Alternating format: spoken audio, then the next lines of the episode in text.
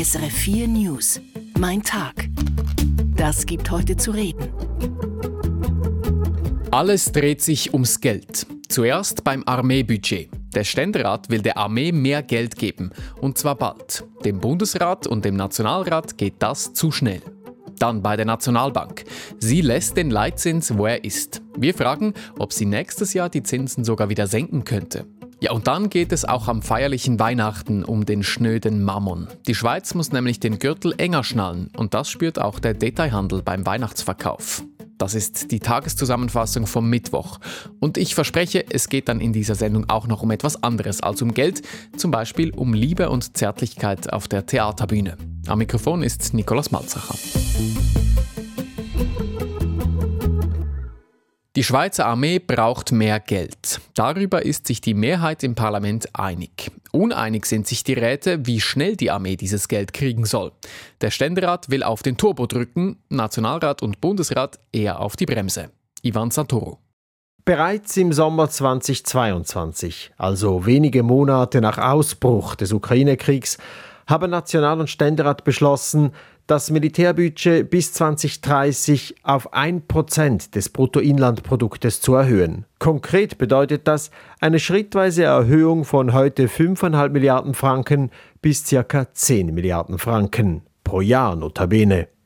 Mittlerweile will man sich für diese massive Erhöhung etwas mehr Zeit lassen, nämlich bis 2035. 30 Jahre lang habe man bei der Armee immer nur gespart, meint Mitte-Ständerätin Andrea Gmür-Schönenberger. Deshalb will die Luzerner Politikerin jetzt schneller mehr Geld fürs Militär bereitstellen. Und da kann es ja schon nicht sein, dass wir jetzt plötzlich kommen und sagen, ja, eigentlich wir haben die Mittel nicht dazu, äh, unsere Sicherheit ist uns plötzlich nicht mehr so wichtig, äh, da machen wir jetzt nichts. Wir wollen zuerst mal wieder sparen und schauen, wo es möglich ist. Auch der freisinnige Urner Ratskollege Josef Dittli befürchtet, ein zu langer Zeitrahmen gefährde die geplanten Mehrausgaben. Dann kommt das nächste Sparprogramm. Wir sehen, äh, man muss noch mehr äh, einschränken und dann geht es noch einmal runter. Das ist das, was ich entsprechend befürchte. Und deshalb bitte ich hier für die Planung am Antrag der Mehrheit festzuhalten und auf die höhere Zahl zu gehen. Genau gegenteiliger Meinung ist der St. Galler Mittelständerat Benedikt Wirth.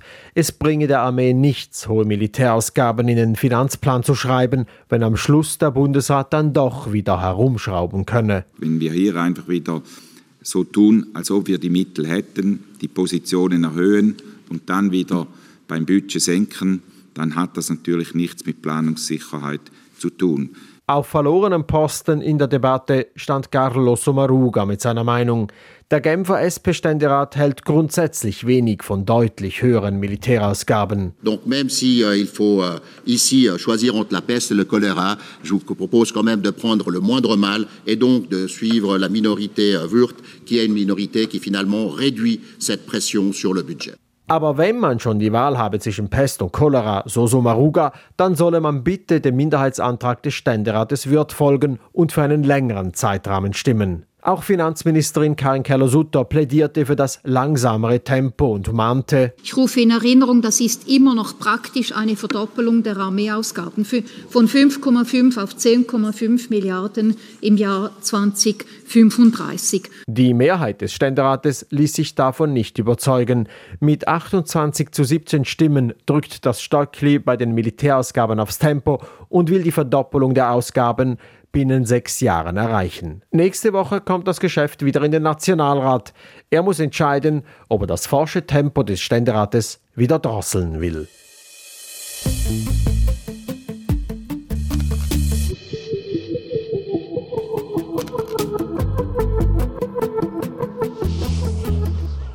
Die Schweizer Nationalbank tut es der amerikanischen Nationalbank gleich und sie belässt den Leitzins, wo er ist, bei 1,75 Prozent in der Schweiz.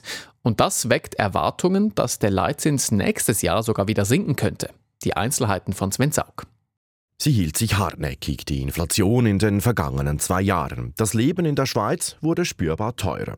Die Nationalbank, deren Kernaufgabe es ist, für Preisstabilität zu sorgen, hielt dagegen und erhöhte den Leitzins bis im Juni dieses Jahres in vier Schritten auf 1,75 Prozent. Und dabei belässt sie es, wie Nationalbankpräsident Thomas Jordan heute bekannt gab. Grund dafür ist, der Inflationsdruck hat über das letzte Quartal leicht abgenommen. Unsicherheit bleibt aber hoch. Wir werden die Inflationsentwicklung deshalb weiter genau beobachten. Im November sanken die Preise. Die Inflation bewegte sich noch bei 1,4 Prozent. Laut SNB-Präsident Thomas Jordan ist dies vor allem auf eine geringere Teuerung bei Waren und Dienstleistungen im Tourismusbereich zurückzuführen.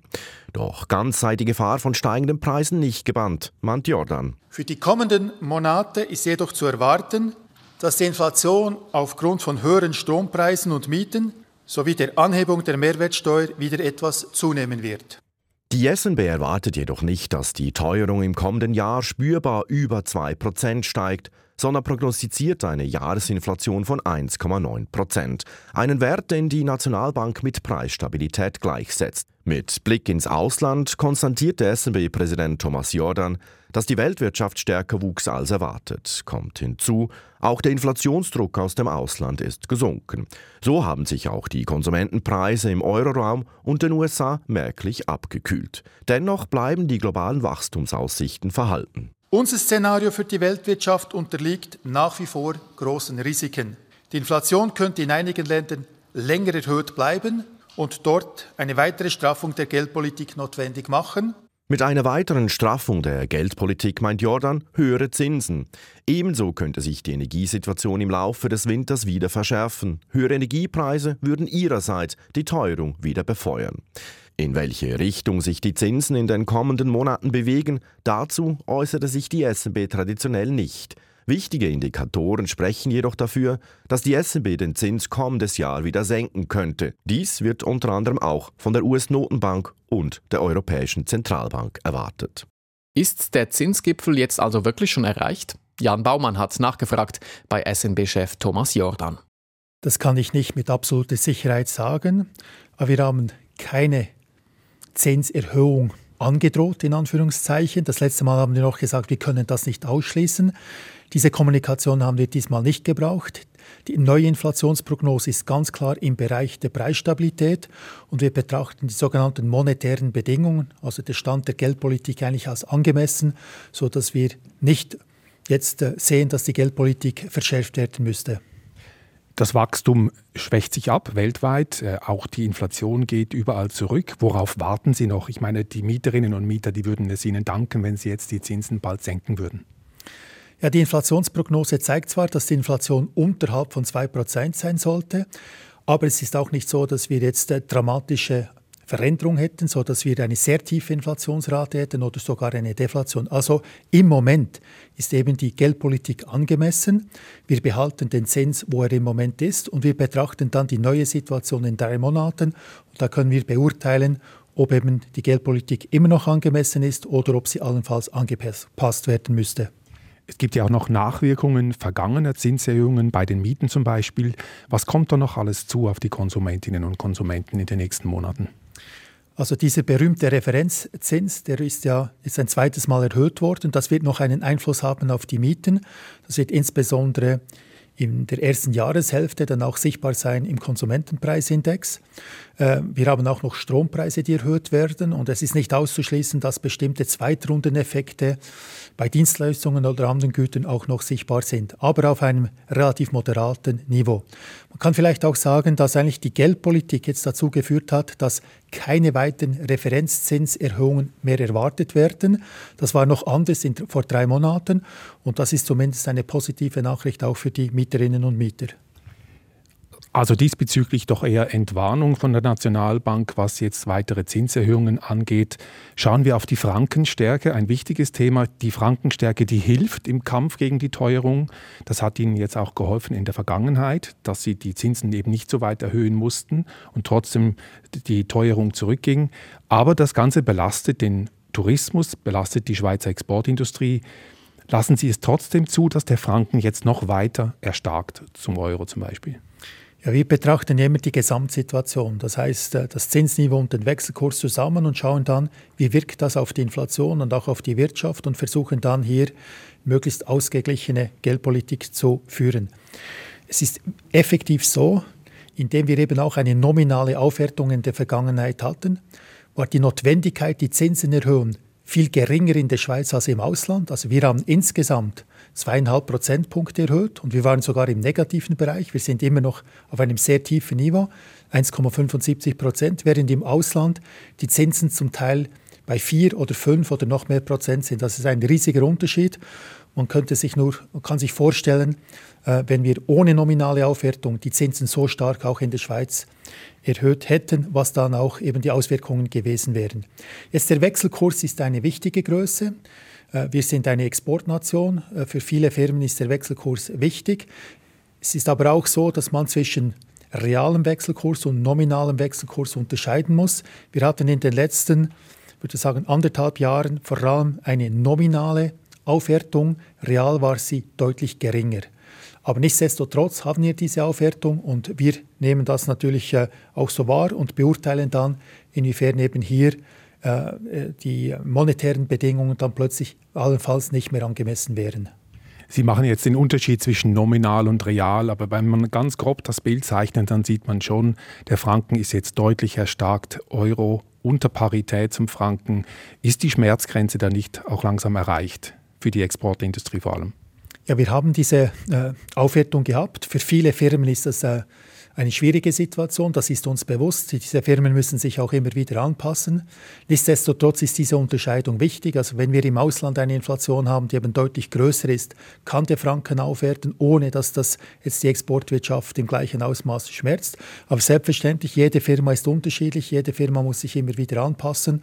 Ich glaube, wir haben hier auch eine äh, große Hochachtung vor der Flexibilität der Firmen, die das äh, äh, immer wieder schaffen, sich entsprechend an, anpassen. Ich würde nicht von einer absoluten absoluten Schmerzgrenze sprechen. Wir schauen dann genau immer, wie sind die Bedingungen insgesamt, wie haben die einen Einfluss auf die Inflation und auch auf das Wachstum und dann entscheiden wir, ob es eben eine Anpassung in der Geldpolitik braucht oder nicht. Wir sind auch, das muss man auch immer wieder betonen, in einem System von flexiblen Wechselkursen. Äh, die Wirtschaft muss auch mit einer bestimmten Volatilität oder Veränderung bei den Wechselkursen leben können. Äh, das ist Teil unseres äh, äh, monetären Systems. Sonst müsste man eben fixe Wechselkurse einführen. Das hat dann auch sehr viele Nachteile. Also man muss mit einer bestimmten Volatilität bei den Wechselkursen leben können. Das Gespräch zur Leitzinspolitik der SNB mit dem Chef Thomas Jordan.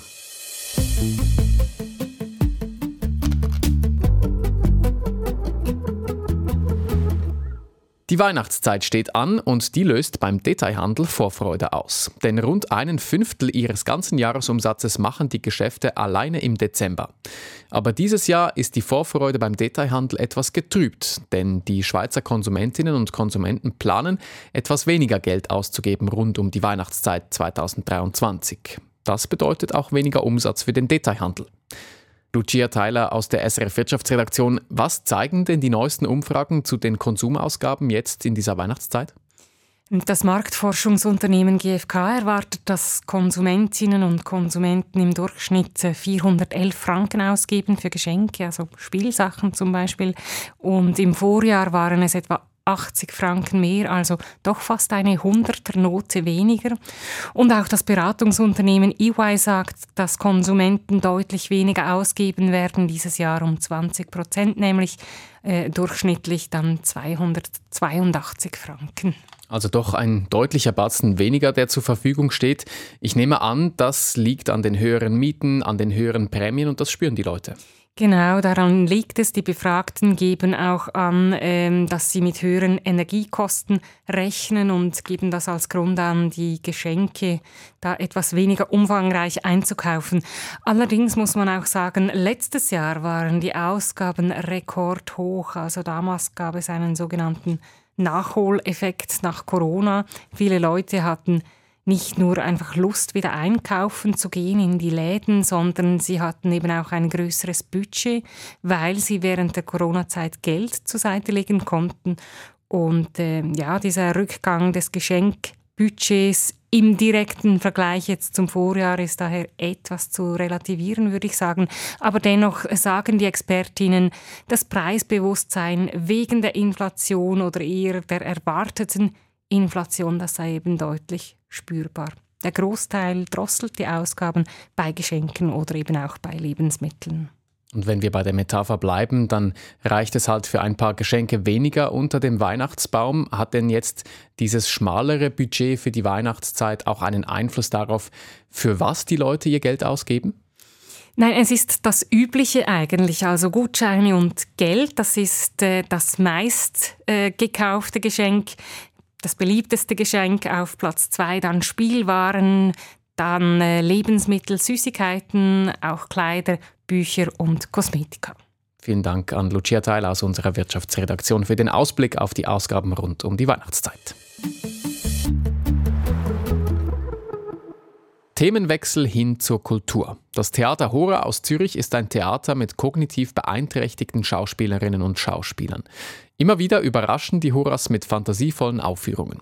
Nun widmen sie sich einem heißen Thema, der Liebe und der Sexualität. Dazu haben die Horas kurzerhand eine Lehranstalt gegründet, die Schule der Liebenden. SRF2 Kulturredaktor Andreas Kloy hat die Theaterschulbank gedrückt. Die Schule der Liebenden muss man lernen über die Liebe, Freundschaft und Sexualität natürlich. Liebe, Freundschaft und Sexualität, große Themen, große Fragen, mit denen sich viele junge Menschen beschäftigen und beileibe nicht nur junge und natürlich auch Menschen mit kognitiver Beeinträchtigung wie die Spielerinnen und Spieler des Theaters Hora. Sie stellen sich und uns, dem Publikum, Fragen. Hast du dich jemals gefragt, ob man Sex lernen kann? Wann fühlst du dich mit jemandem wirklich verbunden? Warum wissen manche Menschen mehr über Sex und Liebe als andere?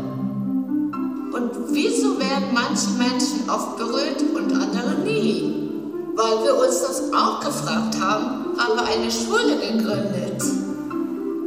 Die Schule der Liebe.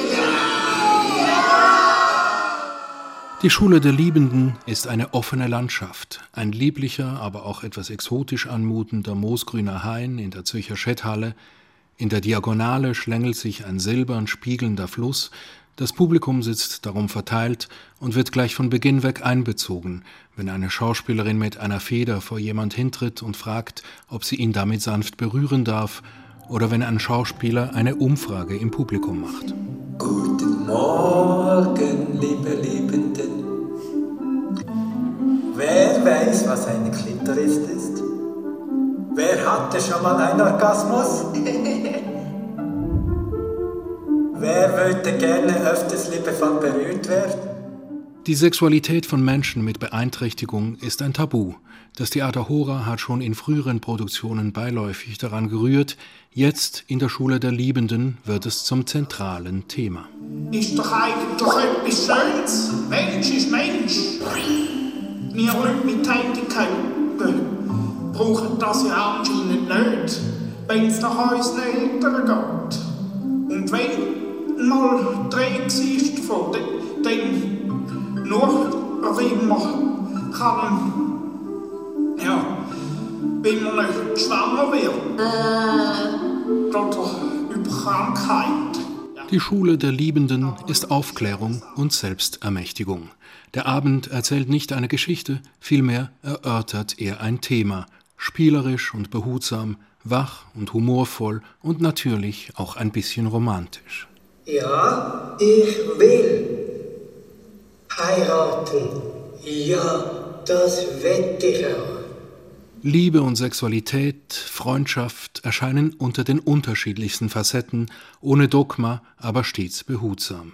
Einvernehmlichkeit ist ein wichtiges Stichwort an diesem Abend, die Intimsphäre, das Nein sagen und das Ja sagen.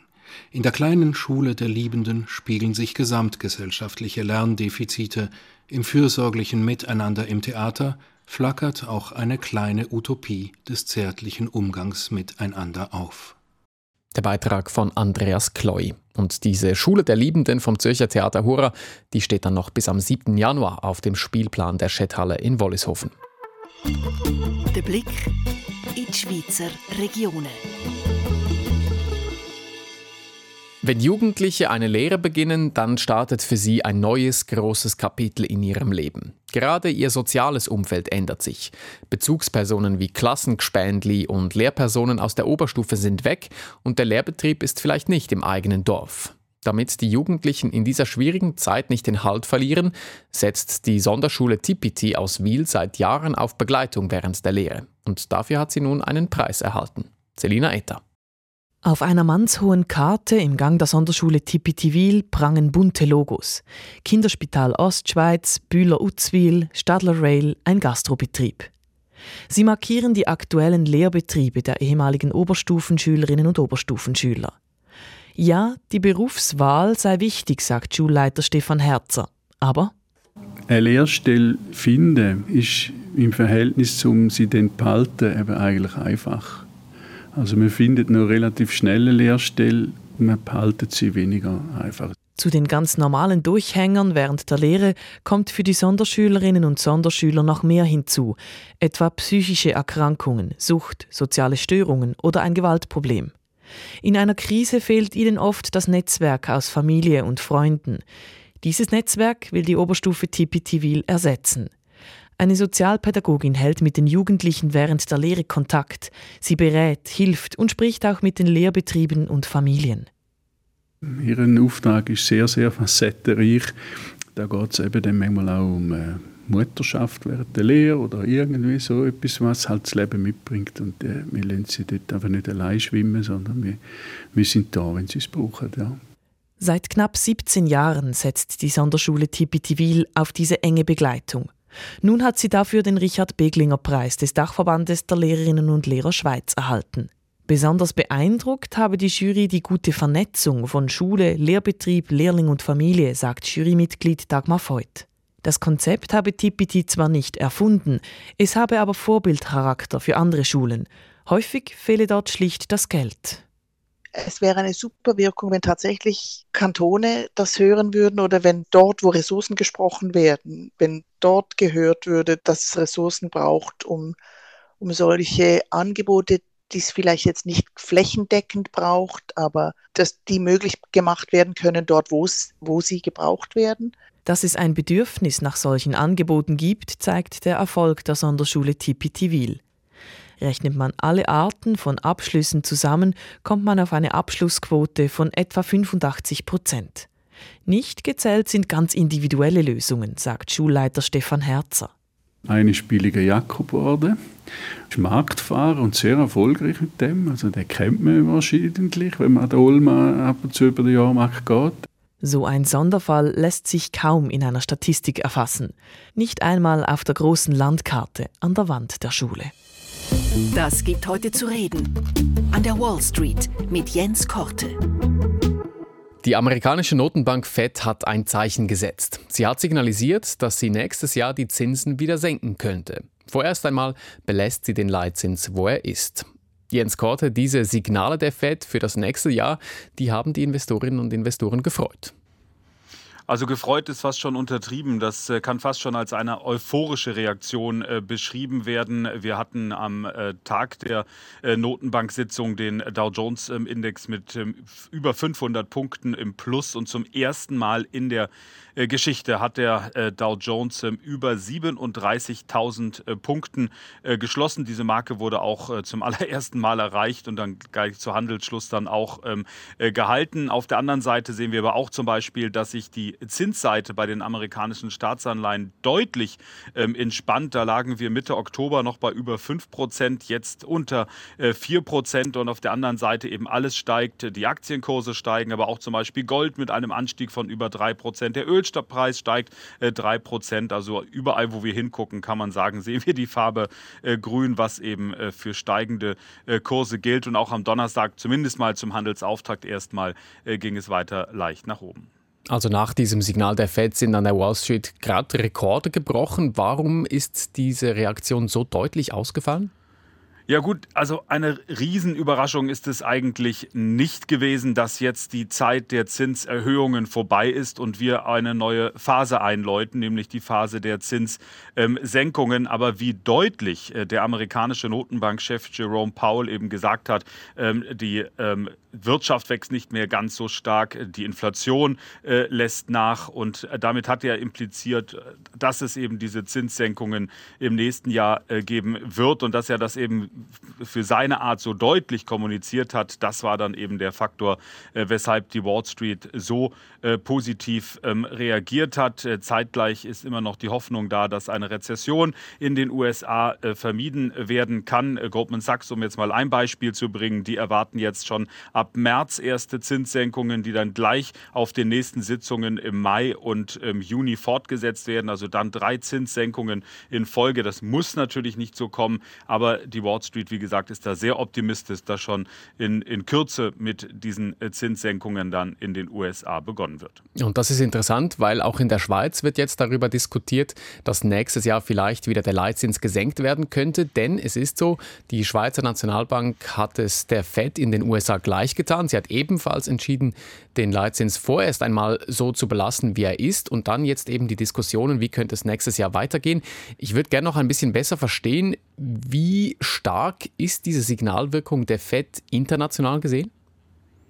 Ja gut, ich meine, die amerikanische Notenbank ist äh, die Notenbank der größten Volkswirtschaft äh, der Welt. Äh, natürlich spielt der Dollar auch eine nicht ähm, unerhebliche Rolle. Es ist immer noch die Weltleitwährung, ähm, ob das vielen passt oder auch nicht. Und insofern hat das dann schon eine gewisse Signalwirkung, was die amerikanische Notenbank macht. Das heißt aber nicht, dass jetzt sämtliche Zentralbanken oder Nationalbanken der Welt ähm, jetzt quasi der amerikanischen Notenbank blind folgen. Nehmen wir mal das Beispiel, als es losgegangen ist mit diesen extrem aggressiven Zinserhöhungen in den USA, da hatte die Europäische Zentralbank, da hatte auch die Schweizerische Nationalbank noch etwas gezögert, denn höhere Zinsen können sich dann auch äh, belebend auf, den, äh, auf die Währung auswirken. Und der Schweizer Franken ist ja ohnehin schon ähm, relativ ähm, luftig. Und wenn man sich das Zinsniveau anguckt in den USA von etwa 5,5 Prozent, davon ist die SMB ja weit entfernt. Also insofern es ist keine blinde äh, Volkschaft sozusagen, aber natürlich hat das, was hier in Washington bei der äh, Notenbank passiert, äh, Signalwirkung auch für andere äh, Geldhüter auf der Welt. Die Einordnungen zu den Folgen des Fettentscheides in den USA direkt von der Wall Street von Jens Korte. Er ist unser Börsenkorrespondent. Mein Hinhörer.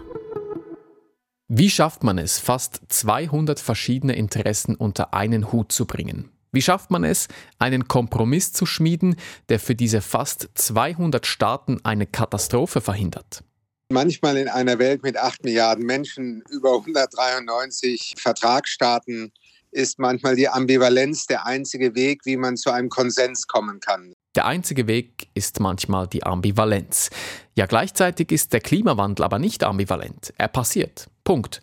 Und wenn es dann aber großen Interpretationsspielraum gibt, wie man sich, Zitat, wegbewegt von fossilen Energien und was wegbewegen überhaupt heißt, dann wirft das die Frage auf, ob dieser Kompromiss unter den 200 Staaten reicht. Können wir damit zufrieden sein?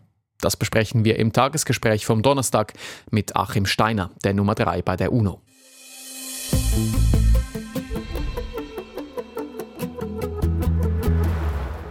Das war die News-Zusammenfassung vom Donnerstag mit Redaktionsschluss um 16.30 Uhr.